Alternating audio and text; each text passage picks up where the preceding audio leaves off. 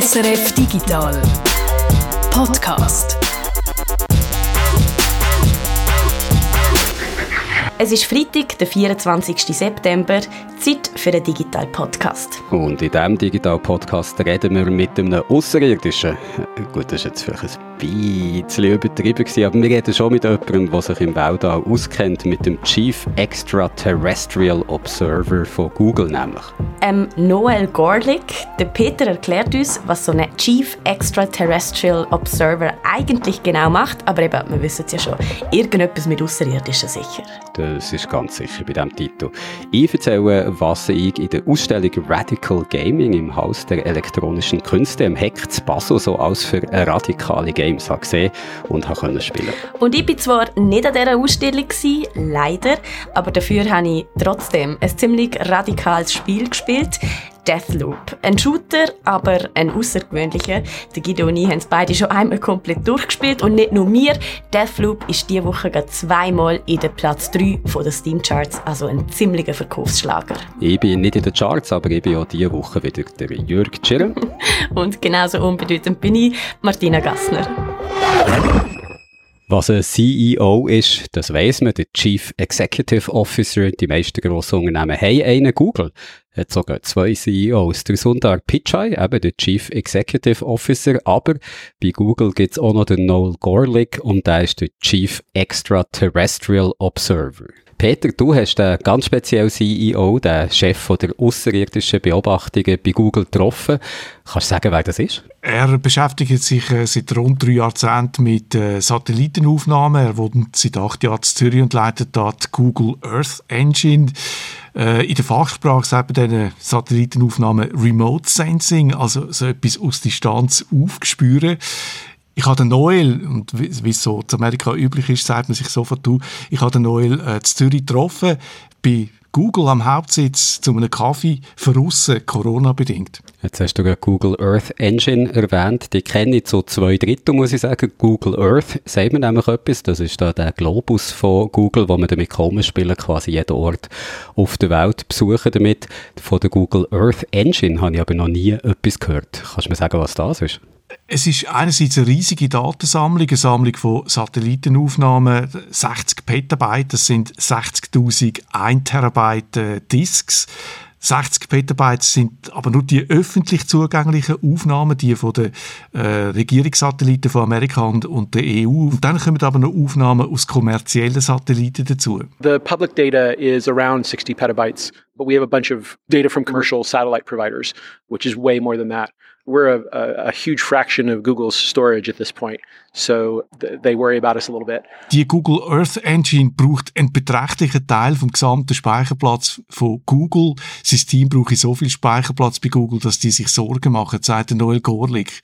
Speicherplatz ist aber nicht alles. Die Google Earth Engine stellt auch eine Infrastruktur zur Verfügung, um mit diesen Daten zu arbeiten, um die analysieren. Earth Engine is a tool for scientists and decision makers to be able to process massive amounts of data. The tool is primarily set up for processing satellite imagery, and our intention is to make it easy to do fact-based decision making in uh, policies. Die Idee ist, dass man die Daten dort verarbeitet, wo sie liegen, dass man sie nicht zuerst muss mühsam abladen und sich noch selber muss Software beschaffen. Also der Noel Gorley sagt an Google Earth Engine, das ist ein Werkzeug für Wissenschaftler, Wissenschaftlerinnen, wo man mit grossen Datenmengen kann arbeiten damit, vor allem sind Satellitenaufnahmen und das Ziel sind Einsichten, die Entscheidungen ermöglichen. Das ist jetzt noch ein bisschen schwammig, da würde es mich interessieren, was Sie da für Entscheidungen gemeint oder anders gefragt, wo kommt Google Earth Earth Engine eigentlich zum Einsatz? Google braucht die Engine natürlich selber für Google Maps oder Google Earth.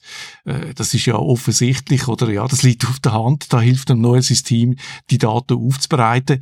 Aber auch bei anderen Google-Projekten greifen sie auf die Earth Engine zu, auf die Satellitenaufnahmen. Google investiert ja in ein weltweites Netz von optischen Kabel für Internet und bei der Verlegung von diesen Kabel helfen die Daten Google Google stellt äh, die Datenanalyseplattform aber auch der Wissenschaft zur Verfügung. Man kann sich anmelden und kann dann die Infrastruktur brauchen, gratis. Man muss einfach äh, versprechen, dass man das nicht äh, kommerziell einsetzt, dass man nicht von Geld verdient damit. Ich habe das ausprobiert, ich habe mich angemeldet und, und habe dann selber gestaunt. Ich habe innerhalb von einer guten Viertelstunde tatsächlich Zugang bekommen. Also du hast jetzt also ein Konto für die Google Earth Engine, hast das nicht gebraucht zum Geld verdienen, hoffe ich. Was kann man denn aber sonst damit machen? Ich habe jetzt Zugang zu Satellitenaufnahmen aus den letzten 40 Jahren von amerikanischen und europäischen Satelliten. Landsat und Copernicus heissen die. Das sind rund 20 Satelliten. Ich habe aber auch Zugang zu einer Programmierumgebung, wo ich zum Beispiel mit JavaScript kann etwas mit diesen Daten machen ein Problem bei Satellitenaufnahmen sind Wolken, die die Sicht versperren. Es gibt immer irgendwo mit Wölkchen.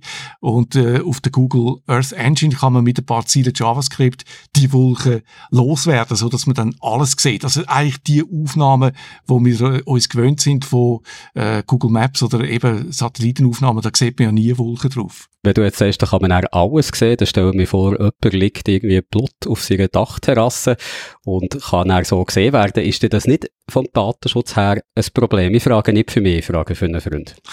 es ist äh, absolut unproblematisch, weil die Satelliten sind äh, typischerweise äh, 1000 Kilometer weg und da ist ein Pixel einmal etwa äh, 30 äh, Meter groß. Also auf der, Erde ist, was 30 Meter groß ist, auf der Erde ist nachher auf dem Foto ein Pixel.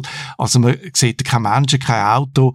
Man sieht aber gut Felder oder Wälder zum Beispiel die Aufnahmen oder Aufzeichnungen aus Satelliten, die sind mehr als ein Foto, äh, eine Kamera im Handy oder ein Fotoapparat bei uns auf der Erde unten. Die macht Bilder, die zusammengesetzt sind aus drei Farben, Rot, Grün und Blau. Einfach das, was wir mit unseren Augen sehen. Die Kamera in diesen Satelliten, die nehmen viel grösseres Spektrum auf. Also, so viel ich weiss, können die auch den Infrarotbereich aufnehmen, oder? Das wäre ein Beispiel. Beim amerikanischen Landsat-Satellit sind es neun Frequenzbänder Bänder. Es gäbe aber bis zu 1000 Bänder, hat mir der Noel gesagt. Und die Zusatzinformation, die kann man nutzen. You can tell the difference between asphalt and concrete from space, minerals in the uh, on bare ground, different tree species or crop types, crop health. It's difficult to look at a corn plant and say it's doing good or it's doing bad. Obviously, if it's dying, it's perhaps doing bad. But uh, if it's just low on nitrogen, uh, it might be difficult to see with your eye. Uh, whereas it's very easy to see with these uh, multispectral instruments. Verrückt, aus 1000 Kilometer Distanz sieht man, in welchem Zustand es Feld ist und man kann Baumarten in einem Wald unterscheiden. Man kann Satellitenaufnahmen kombinieren dann mit Karten, zum Beispiel mit Höhenprofil. Mich hat es ein bisschen an Photoshop erinnert, da hat man Layer. Man kann dann äh, auf ein Layer zum Beispiel äh, Bild Satellitenaufnahmen von einem Wald laden und, und auf einem anderen Layer äh, Höhenprofil und kann dann sagen, zeig mir jetzt alle Wälder, die höher als 1000 Meter sind. Und man kann die Aufzeichnungen über Zeit anschauen, quasi einen Film vom Fluss generieren. Man sieht, wie der Fluss Lebenslauf sich verändert hat über die letzten Jahrzehnte. Das ist zum Teil sehr eindrücklich.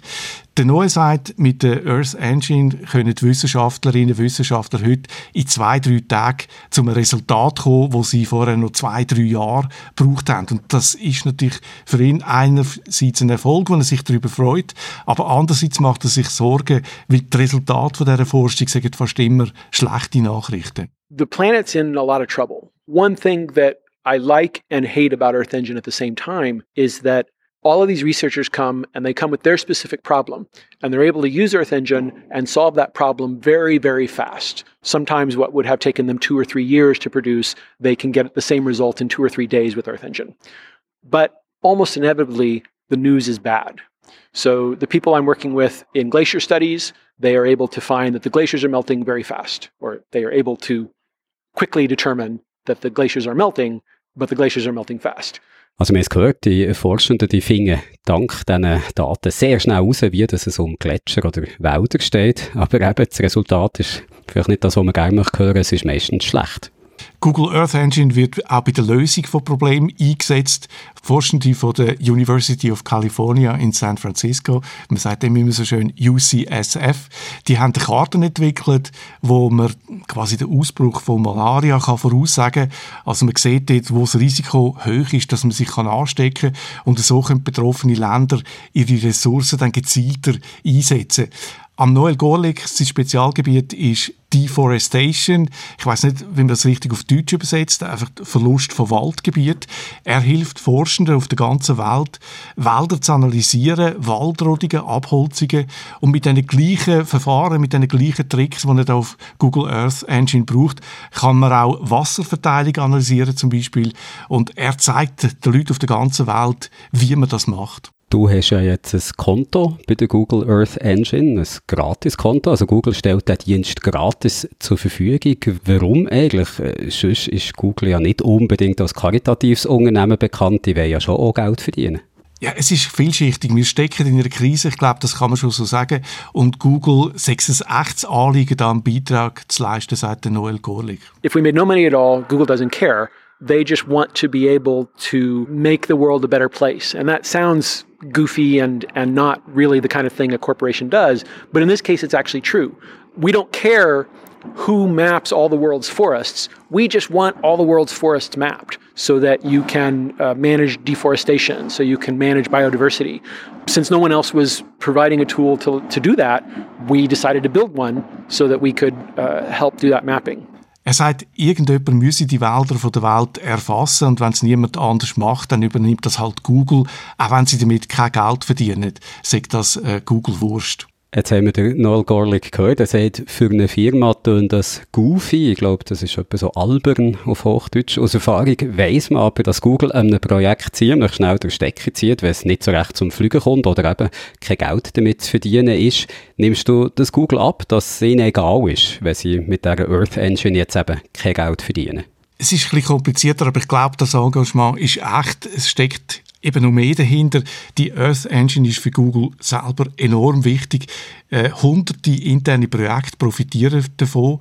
Und es ist so wichtig, dass wenn die Google Earth Engine ein Startup wäre, dann wäre es ein Unicorn, hat mir der Noel gesagt. Also in der Start-up-Sprache eine Firma, die eine Milliarde Dollar wert ist. Das zeigt eine interne Studie von Google. Es gibt einen Plan, die Infrastruktur zu kommerzialisieren, zum Beispiel bei Versicherungen.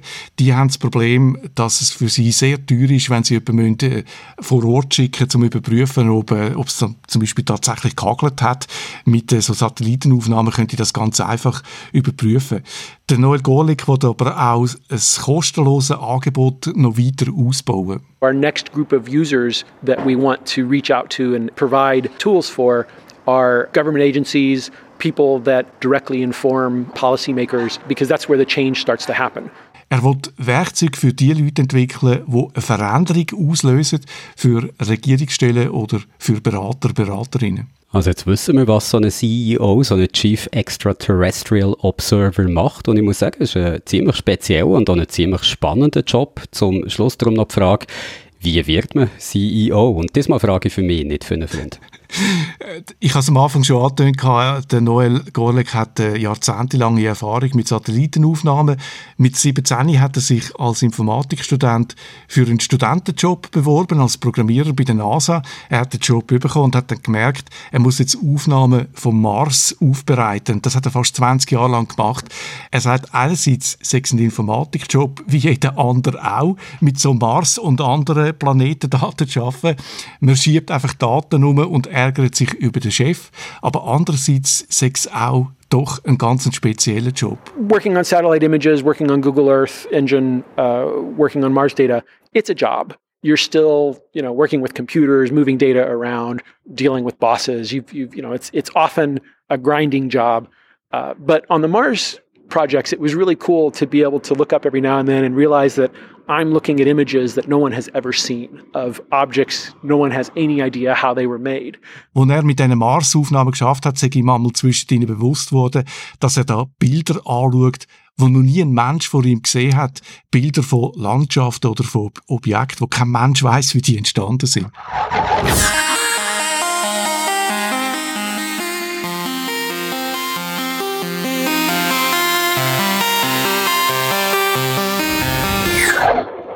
Gamer unter euch, die haben es vielleicht schon mitbekommen. Einer der ganz grossen Titel von diesem Jahr, Battlefield 2042, ist diese Woche verschoben worden. Aber wer gerne Shooter Games spielt, muss trotzdem nicht traurig sein. Man kann sich die Wartezeit auf das neue Battlefield nämlich ganz wunderbar mit einem anderen Shooter Game verkürzen.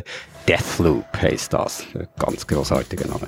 Das neueste Spiel von Arcane Studios ist aber alles andere als ein 0815 Shooter. Martina, du hast Deathloop gespielt. Was macht das Game so außergewöhnlich? Es ist einfach sehr außergewöhnlich, dass wir in einem Shooter selber können entscheiden können, wie wir spielen wollen. Arcane ist ja bekannt schon für ihre Dishonored-Serie und auch schon in all diesen Spielen ist es immer darum gegangen, dass wir selbst entscheiden, ob wir uns durch das Level schiessen wollen, ob wir uns durch das Level schleichen wollen oder ob wir vielleicht unsere Fähigkeiten einsetzen wollen, um die Gegner mit ein bisschen Magie auszutricksen. Und ich gehe sehr davon aus, dass man jetzt so in Deathloop wieder ganz vielseitige Entscheidungen kann treffen kann. Ein Spiel mit vielen Möglichkeiten also, aber um was geht es denn bei Deathloop genau? Und das hat mir recht gut gefallen. Es geht um unsere Hauptfigur, den Colt. Er ist ein Auftragskiller, der in einer Zeitschleife gefangen ist. Schon das dritte Spiel das Jahr, wo man in einer Zeitschleife gefangen ist. Irgendwie ist das 2021 ein bisschen das Motto. Ich glaube, es kommt uns allen bei Corona einfach so vor, also wären wir in der Zeitschleife gefangen, immer wieder die gleichen Sachen. Ja, vielleicht ist es darum gerade so hoch im Kurs. Jedenfalls, der Colt, er erlebt eben ähnlich wie wir alle und ähnlich wie der Film «Täglich grüßt das Murmeltier» immer und immer wieder der exakt gleiche Tag. Das tönt wahnsinnig frustrierend, aber für so einen Auftragskiller ist das gerne so schlecht. Jedes Mal lerne ich dazu. Vervollständige das Puzzle. Ich habe acht Ziele und sie müssen alle vor Mitternacht starten. Jeden Tag lernen wir also etwas dazu. Meistens sind es Informationen, die uns am Ziel näher bringen, eben den Loop zu brechen. Oft sind es aber auch Ausrüstungsgegenstände oder Fähigkeiten oder auch einfach Erfahrung, Ortskenntnis in den jeweiligen Levels und Ideen, wie man es eigentlich am nächsten Tag könnte probieren, schlauer zu lösen. Was mir noch gefällt, ist, äh, dass man eben nicht speichern kann. Also man muss einfach den Tag so durchspielen, wie er halt passiert äh, keine Chance zum Neuladen. Man muss auch, wenn etwas schief geht, einfach das Beste daraus machen und am besten eben noch daraus lernen. Also ein bisschen Improvisation und Adaption ist auch das Motto von dem Spiel. Da würde mich jetzt natürlich interessieren, was kann denn alles schiefgehen in diesem immer wiederkehrenden Tag von diesem Auftragsmörder? Man kann zum Beispiel entdeckt werden von den Gegnern, obwohl man eigentlich hätte etwas heimlich klauen oder so. Das ist aber ehrlich gesagt eher ein kleines Problem, weil die Computergegner in dem Spiel, die sind also wirklich mehr als einfach nur dumm. Aber auch für das Problem hat Deathloop eine Lösung parat. Dachtest wohl, ich mach's dir leicht, was? Juliana Blake. Black Reefs Beschützerin und eine echte Nervensäge. Sie kann mich noch so oft töten. Aber irgendwann und irgendwie werde ich diesen Scheiß-Loop brechen. Deathloop ist eigentlich ja ein Singleplayer-Shooter, das heißt, wir spielen allein gegen eben die leider nicht ganz so intelligenten Computergegner, sammeln TVs, löst Missionen etc. Aber dann gibt es da noch einen Spieler namens Juliane, wo von einem echten menschlichen Gegner übernommen werden kann. Der taucht dann plötzlich in unserem Spiel auf, sozusagen die Multiplayer-Komponente. Man kann eben als Spieler auch ins Spiel der anderen eindringen und ihnen wortwörtlich den Tag und den Loop versauen. Wenn man es nämlich schafft, den dreimal zu töten, dann fängt einfach den, der Morgen wieder von vorne an und man wacht am Strand wieder auf. Und jetzt ist mir natürlich auch klar, wieso dir das Game gefallen hat. Weil, Martina, sei ehrlich, was machst du lieber als anderen Leuten den Tag zu versauen? ja, da kann ich leider nicht widersprechen, Jürg. Deathloop, ein Chartstürmer unter den Computer Games, lässt Gamerherzen höher schlagen. Auch das von der Martina, das habt ihr jetzt gehört. Und wenn ihr wollt schauen, wie der Martina das Herzchen ganz fest pöpperlet vor lauter Aufregung beim Gamen, dann könnt ihr ihr zuschauen, wie sie ihren Loop bricht bei Deathloop und wie sie anderen Spielern eben den Tag versaut. Sie hat das Game in unserem Let's Play gespielt, wo man in unserem YouTube-Kanal SRF Digital kann sehen kann. Dort sieht man ja nächste Woche wieder etwas. Da kommen wir gerade noch dazu. Zuerst noch der Hinweis. Deathloop gibt es für den PC und Playstation und es ist freigegeben ab 18. Und jetzt, Martina, was spielen wir nächste Woche im Let's Play? Ein absolut jugendfreies Spiel. Ein Spiel, das aussieht, als wäre es für Kinder gemacht Kena Bridge of Spirits heißt das Spiel. Eine neue Marke von einem neuen Studio, das bisher eben wirklich Animationsfilm gemacht hat und sich jetzt an ihrem allerersten Spiel probieren. Zuckersüß es aus, wunderschön, wirklich. Darum ähm, bin ich auch sehr gespannt, ob sich äh, ähnlich gut spielt.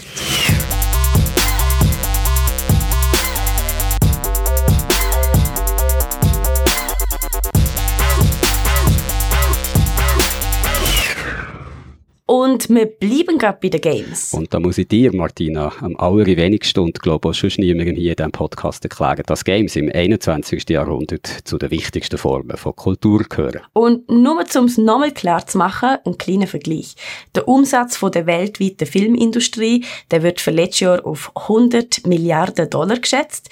Mit Games sind wir im gleichen Jahr aber bei 180 Milliarden Dollar. Wie wichtig Games heute sind, das hat auch die Kunstwelt gemerkt, schon lange experimentieren Künstlerinnen und Künstler mit Games als Medium und eine neue Generation zeigt jetzt, wie Games als Kunst können aussehen. Games, die nach ganz anderen Kriterien funktionieren als grosse kommerzielle Titel. Solche radikal andere Games zeigt das Haus der elektronischen Künste, das Heck Basel noch bis im November in der Ausstellung Radical Gaming. Jürg, du hast die Ausstellung diese Woche besucht und für das einen Beitrag fürs Radio SRF 2 Kultur gemacht. Den hören wir jetzt gerade. Und nach dem Beitrag, da gibt es auch noch ein Interview, wo du mit dem Kurator von der Ausstellung hast können machen. Aber jetzt eben zuerst mal ab ins Heck. Also hier sind wir bei Theo Kriantasilidis. Von der Ästhetik her haben wir diesen Avatar. Das ist so ein halb Ork, halb Mensch. Halb Ork, also halb Monster und halb Mensch, aber auch halb Mann und halb Frau, ein genderfluides Mischwesen, eine Figur, die in kommerziellen Computergames kaum anzutreffen ist. Aber nicht nur das macht die Installation mit dem Titel Pastoral anders als Games, die wir kennen. Denn in Pastoral gibt es nichts zu gewinnen, niemanden zu besiegen. Stattdessen ist da nur die Spielfigur, die wir durch ein Kornfeld steuern. Ohne Ziel, einfach die Ruhe in diesem perfekten Kornfeld genießend. Auch Boris Magrini, der Kurator der Ausstellung, lässt sich gerne auf diese Erfahrung ein. Es gibt keinen Krieg, es gibt keine Gewalt, es gibt keine Action zu machen. Man kann einfach rumlaufen in dieser wunderschönen Natur. Das als Konzept, Kunst als Werk, finde ich sensationell, weil es stellt die Frage warum ist diese Kriege in dieser Fantasy-Welt immer so nötig, immer so präsent? Die Entwicklung großer Games, sogenannter Blockbuster Games, kann über 100 Millionen Dollar kosten. Viel Geld, das wieder eingespielt werden muss. Experimente haben da kaum Platz, weiß Boris Macrini. Sie erzählen die Geschichte, die man schon weiß. Sie benutzen Game-Mechanik, dann man weiß, funktionieren gut. Und diese inhaltliche Ästhetik, Game-Mechanik, sie bieten an das Publikum, was das Publikum schon kennt. Ganz im Gegensatz zur Ausstellung. Dort lässt uns zum Beispiel Dark Game 5 auf völlig ungewohnte Weise in die Game-Welt eintauchen. Scanning for eyes. Während andere Spiele uns Superkräfte schenken, uns stärker machen oder fliegen lassen, raubt uns Dark Game 5 die fürs Gamen sonst entscheidenden Sinne, das Hören und Sehen. Stattdessen setzen wir uns eine Art langfingerige Kappe auf den Kopf, deren Vibration uns den Weg weisen soll. Eyes at level 9. Auch das ist Radical Gaming, denn Dark Game 5 richtet sich an Menschen, die bei kommerziellen Games sonst ausgeschlossen bleiben. Sehbehinderte etwa. Und diese sehbehinderte Spieler könnte durch diese haptische Interface vielleicht noch bessere Chancen gegen einen Spieler haben, die nur die visuelle Information benutzt. Bei anderen Werken sind solche Ausgrenzungserfahrungen sogar zentrales Thema. Das Spiel hier vom Aufbau her ist ziemlich simpel. Man kann zwei Parteien auswählen. In Resurrection Land können wir in einer von schwarzen Transpersonen regierten Stadt wählen, ob wir selbst auch schwarz und transgender sein wollen. Zugehörigen gibt das Game darauf mehr Möglichkeiten als denen, die anders sein wollen. You don't get Interaktivität, in Games selber Entscheidungen zu treffen, ist für Boris Magrini ein wichtiger Unterschied zu anderen Formen der zeitgenössischen Kunst. Und das war für mich auch ein wichtiges Konzept für diese Ausstellung, eben Immersion, Interaktion. Da man sich beschäftigt mit einem Avatar, macht natürlich die Erfahrung von dem Kunstwerk anders als eine passive. Und so steuern wir unseren Mensch-Monster-Avatar also weiter durch das perfekte Kornfeld. Ohne Kämpfe und ohne Krämpfe. Einfach nur zufrieden in der Idylle dieses wunderschönen virtuellen Ortes. Einfach nur durch ein Kornfeld laufen. Jetzt mal ehrlich, Jürg. Nachhaltig, aufregend und spannend ist das nicht, oder? Ich glaube, du wärst überrascht. Also mich hat es wirklich sehr, sehr entspannt. Gerade im Eingang von der Ausstellung findet man eben das Game Pastoral. Es ist wirklich das erste, was ihm begegnet. Und da sind so Heubauen aufgestellt, wo man draufhocken kann. Und äh, spielt man das Spiel, hat den Geruch vom Heu in der Nase. Und für mich ist es wirklich super entspannend gewesen. Ich glaube, du hast ja nicht gern so Walking Simulators. Games, die eigentlich nur daraus bestehen, dass man rein kann rumlaufen kann. Aber das ist wirklich für mich so der perfekte, auf das Essentielle reduzierte Walking Simulator gewesen bist in diesem Kornfeld eben, wo so schön gülden glänzt. Äh, hat so kleine Überraschungen im Feld. Es hat so einen Minotaurus, habe ich gesehen, der Laute hat gespielt oder so einen schönen Torbock, aber es passiert eigentlich wirklich nichts. Also es ist wirklich ein Walking Simulator im eigentlichen Sinn, ohne Erlebnissimulator, weil du eben auf diesen Heubauen hockst und der Geruch so in der Nase ist. Das ist übrigens nicht das einzige Werk an dieser Ausstellung im Heck, wo es neben dem Game auch noch eine Installation gibt, also irgendetwas, wo an der Wange hängt oder noch irgendwie irgendwie schon als Kunstwerk rum ist, so dass es so eine Art Gesamtkunstwerk gibt. Viel von den Werken, die du dort kannst sehen, funktionieren nach dem Prinzip. Und über das habe ich mit dem Boris Magrini können reden. Er ist der Kurator von dieser Ausstellung. Das Interview mit ihm, mit dem Boris Magrini, das hören wir jetzt gerade. Und der Boris Magrini, das gehört ihr auch sofort, der hat einen charmanten Akzent. Der kommt aus dem Tessin, aber ich finde, er redet sehr gut Deutsch und ich hoffe, es ist alles einigermaßen verständlich, was wir da zusammen geredet haben. Also ich habe zu Beginn gleich so eine ganz, ganz allgemeine Frage, nämlich was war so der Grund für diese Ausstellung? Also welchen Fragen möchten Sie vielleicht damit nachgehen? Wieso haben Sie das Gefühl gehabt, dass diese Ausstellung jetzt wichtig ist? Was soll damit so ein bisschen angetrieben werden? Die Hauptfrage vielleicht war wirklich, warum spielen wir? Warum äh, ist es so dominant, diese Videogames-Kultur in unserer Gesellschaft heute? Und warum spielen wir besonders immer wieder diese Games, die ähm, sehr oft mit Action, mit Gewalt, aber auch mit Ziele, konkrete Ziele, Ressourcen zu sammeln, Minecraft zum Beispiel, oder etwas neu zu bauen. Also wie kann man auch anders denken oder wie kann man auch Videogames produzieren, die andere Logics, die andere Mechanics haben vielleicht? Wie kann man auch andere Geschichte erzählen durch die Videogames? Diese wäre vielleicht die wichtige Frage für mich. Ich war ja dabei bei der öffentlichen Führung gestern und da hat die Person, die die Führung gemacht hat, zu Anfang gesagt, dass sie bei solchen Ausstellungen, dass es so besondere Schwierigkeiten gibt. Dass eigentlich so die erste Woche ist oft auch so die Debugging-Woche, dass es halt da auch noch Fehler gibt. Können Sie ein bisschen etwas dazu sagen, welche besonderen Anforderungen so eine Ausstellung hat? Also natürlich, es ist zuerst muss man sagen, dass Videogames sehr oft bei großen Firmen produziert sind, die jahrelang darüber arbeiten mit einem riesigen Budget und äh, mit hunderte, sogar tausende Menschen. Und dieses sind Videogames von äh, ein Mensch, zwei Mensch, vielleicht von Künstler und Künstlerinnen gebaut. Natürlich zum Beispiel ein Werk bei Mio van Steni, sie hat ein VR-Multiplayer gebaut und das hat sie wirklich in die Tage vor der Eröffnung äh, fertig codiert. Ja, natürlich sind ab und zu ein bisschen unstabil, aber am meisten funktioniert sehr echt, echt gut und sehr gut. Das war natürlich eine Herausforderung. Eine andere Herausforderung ist auch das Ton sehr oft in einer Medienkunstausstellung. Das Ton ist sehr präsent und sehr wichtig sehr oft. Und deswegen, man möchte auch nicht immer nur mit Kopfhörern arbeiten. Man möchte auch sehr oft auch die Künstler und Künstlerinnen das, äh, möchten, dass ihre Werke eine Präsenz haben in der Raum für mehrere Leute und deswegen auch zu feintunen und zu, und zu schauen, dass das Ton überall präsent ist, aber auch funktioniert bei allen Werken, ist auch eine Herausforderung. Und dann natürlich auch die, wie kann man die Leute, die äh, nicht besonders fähig sind, mit Videogames sich zu beschäftigen oder nicht eine so Erfahrung haben mit Videogames, wie kann man das Game präsentieren, so dass sie auch Lust haben, das zu spielen? Wie kann man ein Manual setzen, äh, die klar ist und auf der Raum diese Manual auch zur Verfügung stellt? Ohne dass es stört auch die Ästhetik von der Installation. Also alle diese Fragen waren natürlich eine Herausforderung.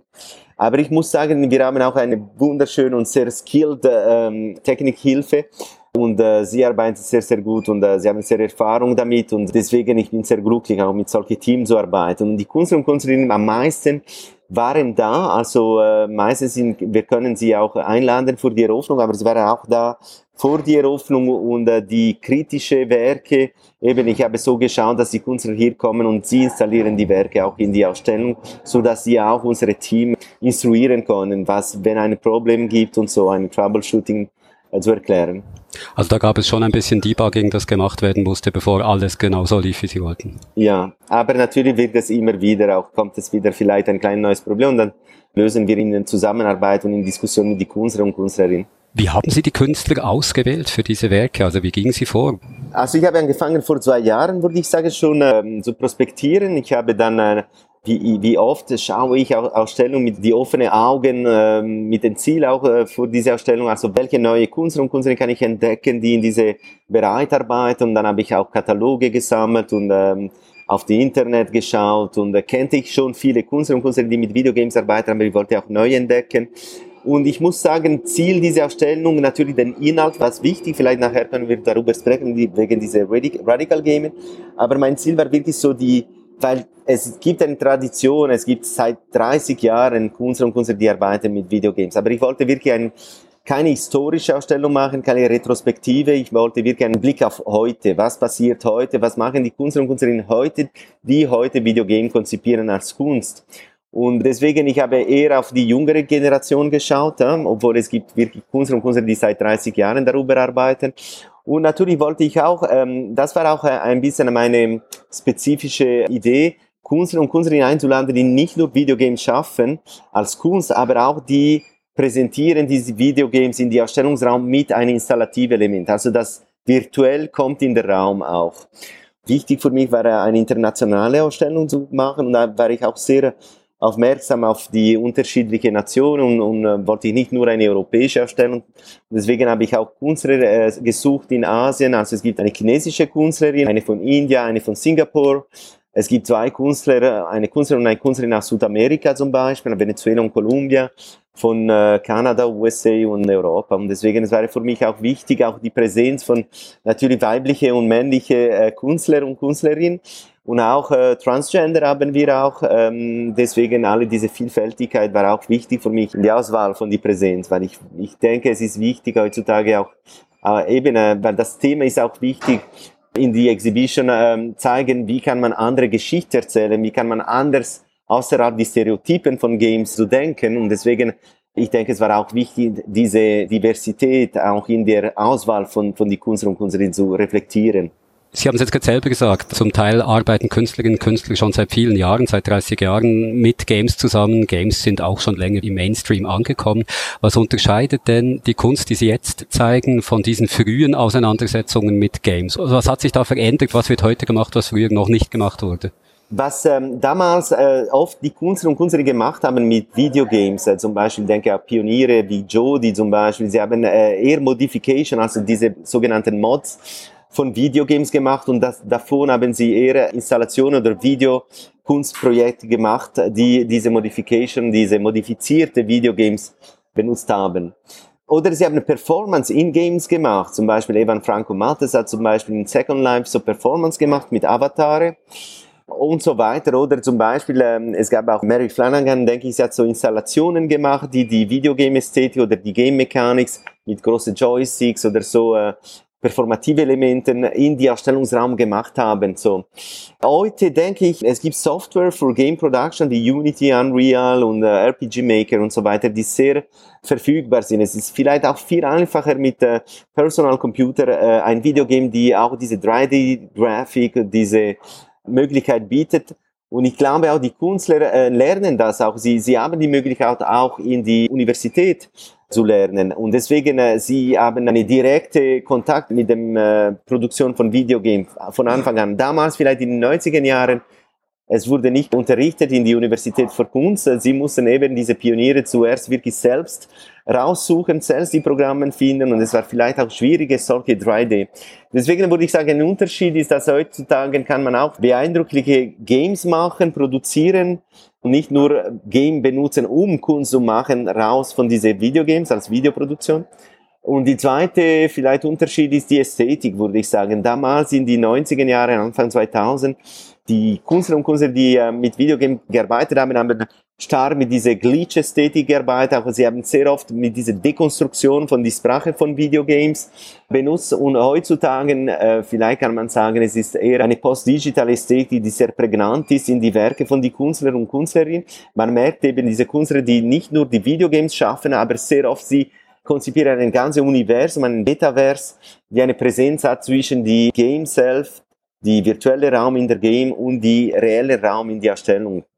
Vielleicht produzieren auch dazu Objekte oder Poster oder äh, noch Stühle oder so Artefakte zum Beispiel. Wenn man sich so den Ausstellungskatalog anschaut und die Geburtsdaten der Künstlerinnen und Künstler, da hat es viele Leute, die in den 80er Jahren geboren wurden, aber auch einige, die in den 90er Jahren geboren wurden. Also das sind Leute, die eigentlich mit Games und mit dem Internet aufgewachsen sind, die extremely online sind und so. Also das ist wahrscheinlich auch ein Unterschied zu früher, oder? Früher ging man quasi als Tourist in ein Gebiet, das man selber noch gar nicht kannte und heute ist man in diesem Land quasi aufgewachsen. Absolut. Und es hat mich so gefreut, auch die, mit dieser Kunst zur Diskussion über Games zu machen. Sehr oft, wenn ich frage auch meinen Freund oder Kollege von Kunst, äh, wer spielt, äh, sehr oft man sagt, nein, äh, nicht, nein, interessiert mich nicht oder ich habe wenig Zeit. Ich interessiere mich auf Videogames, weil ich denke, sie sind wirklich eine wichtige kulturelle Produktion heutzutage. Für mich ist es auch wichtig, so ist es wichtig zu, zu wissen, was passiert in den Filmproduktionen zum Beispiel, in Musikproduktion oder in Literatur. Ich finde auch wichtig zu sehen, mindestens eine Kenntnis zu haben von den großen Titeln von heute, weil sie haben eine starke Beeinflussung als unsere Kultur und auch allgemein von die Popkultur, aber auch von Kultur allgemein. Und eben, es gibt auch extrem viele interessante Indie-Games, also die sehr wirklich, äh, dass ich nehme an, äh, meine Meinung nach sind wirklich so fast wie Kunstwerke. Es war so schön auch mit dieser Künstler in dieser Stellung zu tauschen, ein bisschen unsere Erfahrung mit den Games oder die Indie-Games, die wir gespielt haben. Ich denke, Sie haben recht, jetzt viel davon spielen gerne und kennen die Spiele. Industrie spielen Sie kommerzielle Games, spielen Sie Indie-Games und Sie sind wirklich passioniert davon. Also Sie machen nicht nur Games als Konzeptkunst, um kritisch zu sein und um äh, etwas klug zu machen. Sie leben diese Kultur sehr tief und sehr persönlich. Sie haben gerade eine schöne Überleitung eigentlich für mich äh, angesprochen. Sie haben jetzt von den großen kommerziellen Titeln gesprochen. Die Ausstellung aber heißt Radical Gaming, also da äh, unterscheidet sich etwas. Was ist der Unterschied? Wo würden Sie das festmachen zu den Anführungszeichen auch Games, die gezeigt werden in der Ausstellung und großen kommerziellen Games? Die kommerziellen Videogames haben äh, eine, eine klare Ziel. Sie möchten Geld äh, verdienen damit. Deswegen investieren sie so viel Geld. Natürlich, diese Game könnten auch wunderschön sein. Sie könnten auch sehr interessante neue grafische oder neue Game-Mechanics entwickeln. Aber man merkt sehr oft, diese große Produktion von kommerziellen Games haben ein Ziel, Geld zu verdienen. Um das Ziel zu erreichen, sie nehmen weniger Risiko. Sie erzählen die Geschichte, die man äh, schon weiß, sie erfolgreich sind. Sie äh, benutzen Game Mechanics, dann man weiß, funktionieren gut. Alle diese Techniken, diese äh, inhaltliche Ästhetik, Game Mechanik, die von die großen kommerziellen Game produziert sind, sie bieten an das Publikum, was das Publikum schon kennt. Und das ist, was das kommerziell ist darunter. Die Indie-Game machen, probieren sie etwas anders. Und das finde ich sehr faszinierend. Ab und zu gibt es Indie-Games, die kommerziell sind, aber doch versuchen sie eine neue Geschichte zu erzählen oder neue Game Mechanics. Bei Kunst, bei Game Art, sie sind sehr näher bei Indie-Games. Aber ich würde sagen, der Unterschied ist, dass bei den Indie-Games man findet sehr oft trotzdem die gleiche Genre wie bei die äh, kommerziellen Games und bei die Game Art, die wir zeigen im Hack, man nähert sich wirklich an die zeitgenössische Kunst von Sprache, von Ästhetik. Sie sind eher zu denken fast als Konzeptkunst eher als Videogame, obwohl tatsächlich sie zum Spielen sind.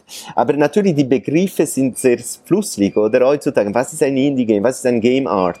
Wo fängt es an, ein Game kommerziell zu sein und wo nicht? Und ich denke auch, es ist sehr interessant, dass die Künstler und Künstler, die wir zeigen im Hack, sie fangen an, auch sich zu bewegen außerhalb das Bereich von Kunst. Zum Beispiel, es gibt einen Künstler, Michael Maximov, ein russischer Künstler, er hat die Games auf den Plattform Steam Upload, also zur Verfügung äh, gestellt. Und äh, Steam ist eine der meisten kommerzielle Plattformen für Gaming.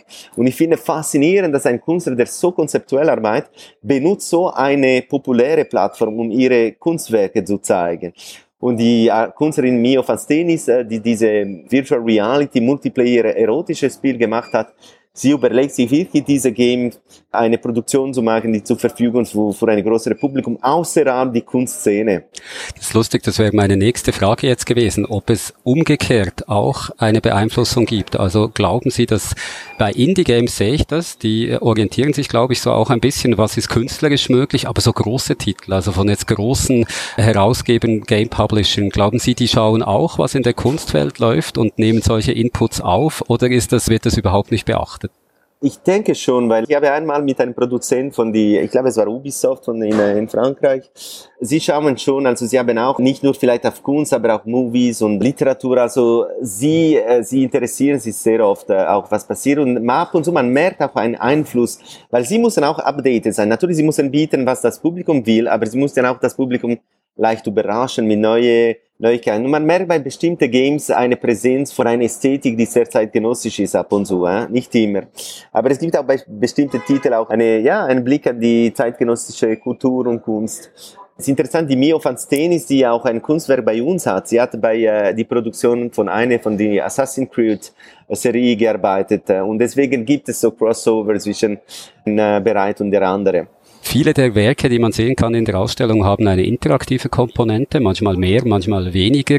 Was glauben Sie, gibt diese interaktive Komponente dem Werk für einen zusätzlichen Inhalt? Was ist anders, als wenn das Publikum einfach in einer passiven Rolle bleiben würde? Absolut, ich denke, diese Interaktion ist wirklich, und das war für mich auch ein wichtiges Konzept für diese Ausstellung, eben Immersion, Interaktion, dass äh, es gibt noch ein zusätzliches Element, der, der Künstler und die Künstler damit mitmachen müssen, beeinflusst natürlich nicht nur die Werkproduktion, aber auch wie das Werk erlebt ist, oder? Und da man sich äh, mit, beschäftigt mit einem Avatar oder mit einer mit der Game-Mechanik durch eine Kontrolle oder durch verschiedene Kontrolle macht natürlich die Erfahrung von dem Kunstwerk anders als eine passive, also sage ich so passive, ist nicht immer passiv, aber ob ein Malerei oder ein, ein Video ist. Und ich denke, das ist ein Element, die äh, noch viel, viel weitere Möglichkeiten bietet, damit zu spielen für die Künstler und Künstlerinnen. Und deswegen ist es sehr spannend für mich. Und man merkt eben, es gibt Kunstwerke in dieser Stellung, die wirklich sehr bewusste Art mit Game-Mechanik spielen und versuchen eine, zu irritieren oder etwas anderes zu machen mit, dem, mit das Publikum. Ich denke, das ist eine faszinierende Komponente, die dazu kommt in die Erlebnisse und die Produktion von Kunstwerken normalerweise in einer Kunstausstellung, manchmal gibt es Kunst, die auch so eine interaktive Komponente hat, aber im Normalfall ist das Publikum eher in einer passiven Rolle, geht von Bild zu Bild, schaut an, geht weiter. Wie erleben Sie es in der Ausstellung jetzt? Die läuft ja schon ein bisschen mehr als zwei Wochen. Lässt sich das Publikum auf die Interaktivität ein, die die Werke dort bieten, oder ist es trotzdem eigentlich so in seiner passiven Rolle, die es sonst auch kennt? Nein, nein, sie spielen echt diese, diese Game und ich glaube, wir merken auch ein größeres Publikum, die sehr interessiert auf diese Medien sind. Vielleicht haben wir auch ein neues Publikum, die unsere Haus kennenlernt wegen dieser Ausstellung. Das ist auch schön. Ich sehe sehr oft, also ich bin oft in die Ausstellungsraum und ich sehe oft ähm, Leute, die, die wirklich aktiv damit spielen und auch lange dauer bleiben in diese, in diese Games. Ich habe so gerechnet, wenn wir alles die Spielen durchspielen wollen, ist es so 900, ungefähr 900 Minuten oder so. Ähm, obwohl ein, ein paar Spiele kann man langer spielen und ein paar vielleicht weniger.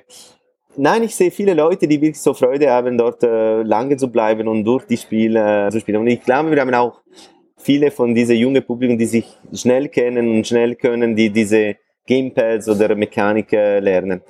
Wenn Sie gerade von der Mechanik reden, bei vielen der gezeigten Werke, die ist die Mechanik kompliziert und zwar zum Teil auch bewusst kompliziert. Es wird zum Teil auch mit so Glitches gespielt, dass eben etwas vielleicht nicht so funktioniert, wie man das sonst kennt und extra schwierig ist. Was ist da die künstlerische Absicht dahinter, wenn man es so macht? Ich denke, äh, zum Beispiel, es gibt zwei bestimmte Werke, die ziemlich kompliziert sind. Eine ist bei Edo Stern Er hat mir auch gesagt, das ist wirklich ein Metagame für äh, Profispieler.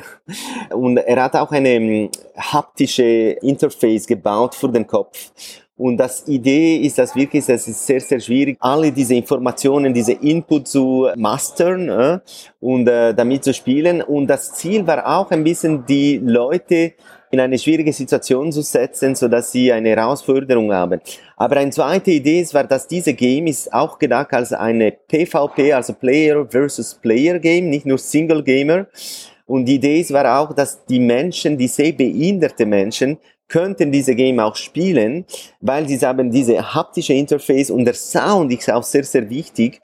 Und dann kann man durch diese äh, Informationen, durch Sound und haptische Informationen, kann man auch trotzdem den, den Game sehr gut spielen und sogar vielleicht besser als jemand, die zu viel auf die visuellen Informationen, basiert sich zu, zu viel auf diese visuellen Informationen. Das ist auch der Ziel, dass eben so zwei verschiedene Spieler, die benutzen zwei verschiedene Informationskanäle, dann können sie gegeneinander kämpfen.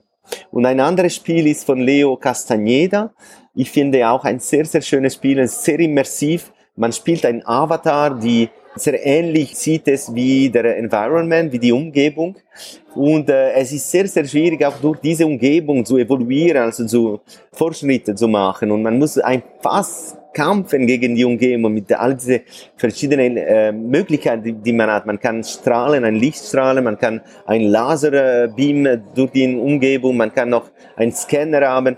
Es ist sehr kompliziert, aber ich denke, das ist der Ziel auch, diese Immersion zwischen die Umgebung, die Kampf gegen um, aber wir müssen mit der Umgebung kämpfen, um weiterzugehen. Und das, das ist wirklich das Konzept selbst. Äh, es ist eher ein poetisches Konzept, denke ich, in diesem Fall von den Producer, ja. Welches ist Ihr Lieblingsgame in der Ausstellung? Ah, das werde ich nie sagen.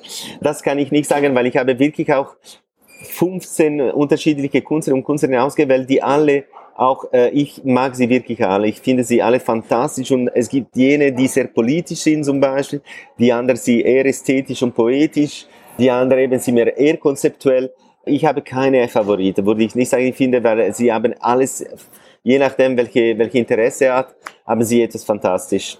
Zum Schluss die große Frage noch, was denken Sie ist, was kann ein Game als Kunst, ein interaktives Game vielleicht, was kann das vermitteln, was kann das dem Publikum sichtbar machen, was man mit einer anderen Kunstform nicht könnte? Also wo liegt der Vorteil von Game-Kunst gegenüber anderer Kunst? Ich denke, es gibt keine ähm, Limite, also auch mit, mit, mit einer Literatur oder einem Film oder einem Musikstück kann man äh, natürlich viele unterschiedliche Ideen und Konzepte äh, teilen. Es gibt eine Theoretikerin, Anna Anthropy, die hat gesagt, ja, die Games sind wirklich sehr gut geeignet, um Geschichte zu erzählen, weil man erlebt diese Geschichte tiefer und, und in einer emotionale und viel persönliche Ebene, weil man eben, man, man taucht in diese Welt und man muss diese Geschichte selbst steuern. Und deswegen, ich denke, die Games sind sehr äh, geeignet, um äh, andere Geschichte zu erzählen. Und deswegen, sie hat auch gemeint, es ist wichtig, dass es gibt andere Geschichte und andere Voice, die auch äh, aktiv etwas äh, produzieren, weil sonst lassen wir immer stereotypische Geschichte von uns, von großen Firma äh, uns erzählen.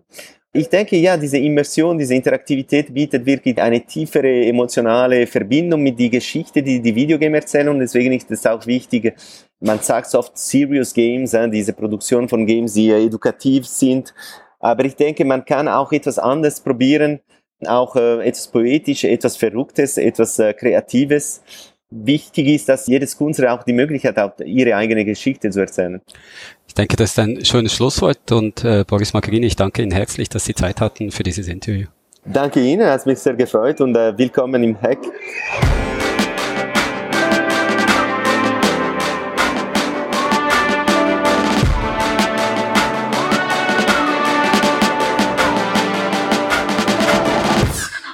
Feedback haben wir diese Woche auch wieder bekommen. Der Andreas hat uns geschrieben und er sagt zuerst, er hat den Beitrag über die Einführung von Bitcoin El Salvador als offizielles Zahlungsmittel sehr interessant gefunden. Und Peter, darum haben wir dich nochmal schnell zurückgeholt, weil du hast ja über das berichtet. Es ist um die Bezahl-App Chivo von der Regierung gegangen, auch, dass es bei der Lancierung zu Pannen gekommen ist. Sie haben das System stoppen. Und ich habe dann gesagt, Bitcoin-Fans müssten eigentlich enttäuscht sein, weil das nichts mehr mit dem Bitcoin zu tun hat, wenn man so ein System kann stoppen kann. Und mit dem ist der Andreas nicht einverstanden. Er schrieb, die lese jetzt hier vor, El Salvador hat nicht ihre selbst lancierte Chivo-App gesetzlich verankert, sondern eben Bitcoin und Lightning.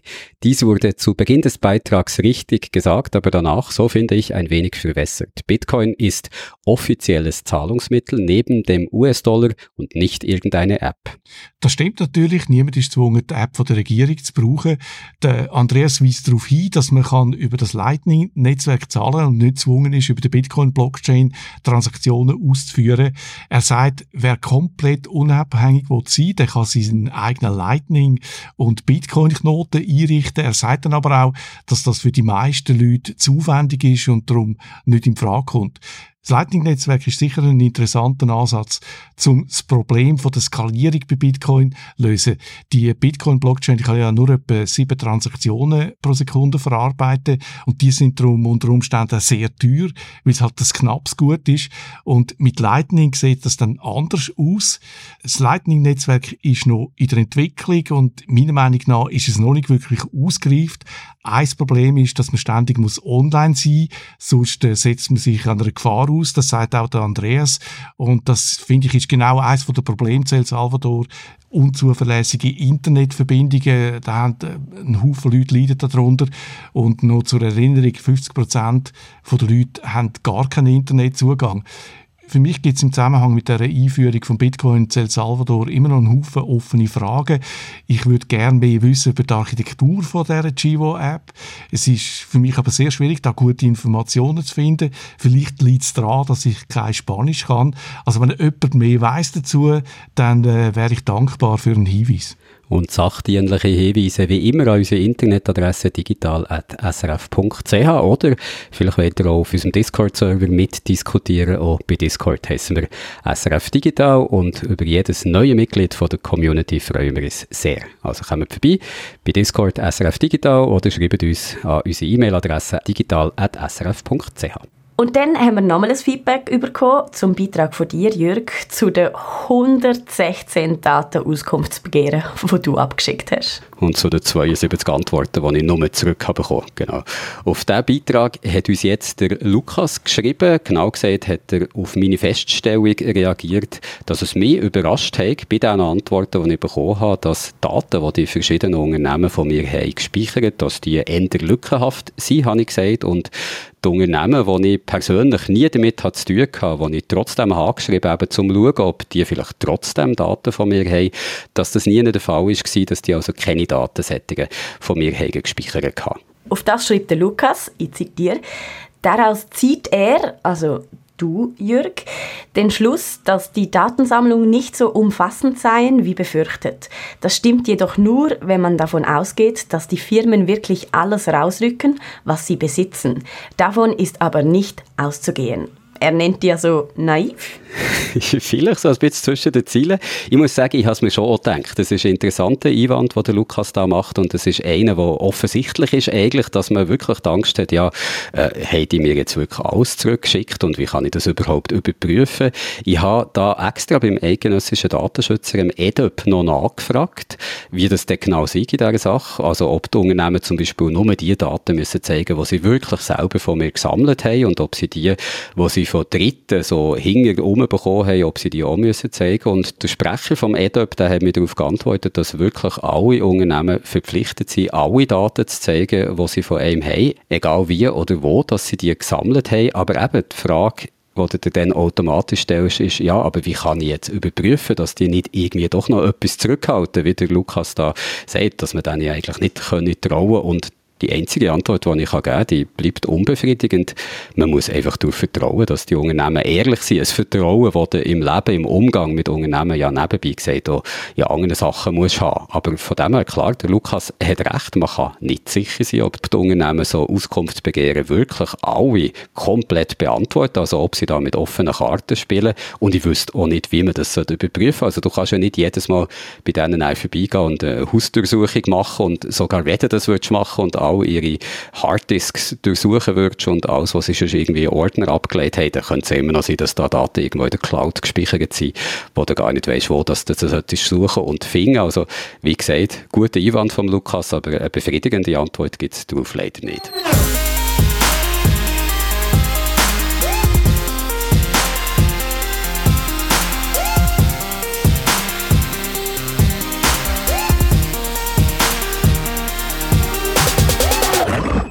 Und da sind wir schon wieder am Schluss vom Podcast. Und wenn ihr jetzt nicht mehr wisst, was mit eurem Leben anzufangen, dann hätten wir da noch einen Vorschlag. Bewertet doch mal den Podcast hier. Kann man direkt in den allermeisten Podcast-Apps machen und auch bei Spotify oder bei anderen Plattformen, wo man Podcasts abonnieren kann.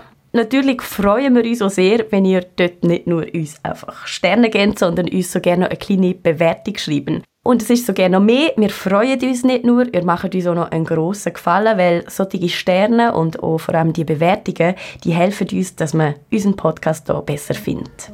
Also, äh, weder weiter kann es natürlich gerne noch eine gute Bewertung sein, die ihr dort abgebt. Äh, Stichwort einfach so zum Vorschlag wäre exzellent, hervorragend, brillant, großartig. So in die Richtung könnt ihr den Podcast hier bewerten. Ja, und einfach mindestens 10 Sterne, das ist klar, oder? Ja, mindestens. Also unter 10 machen wir es hier gar nicht. Aber bevor jetzt noch die Wettbewerbskommission auf uns aufmerksam wird, äh, verabschieden wir uns lieber für diese Woche. Habt eine schöne Woche und bis zum nächsten Mal. Tschüss.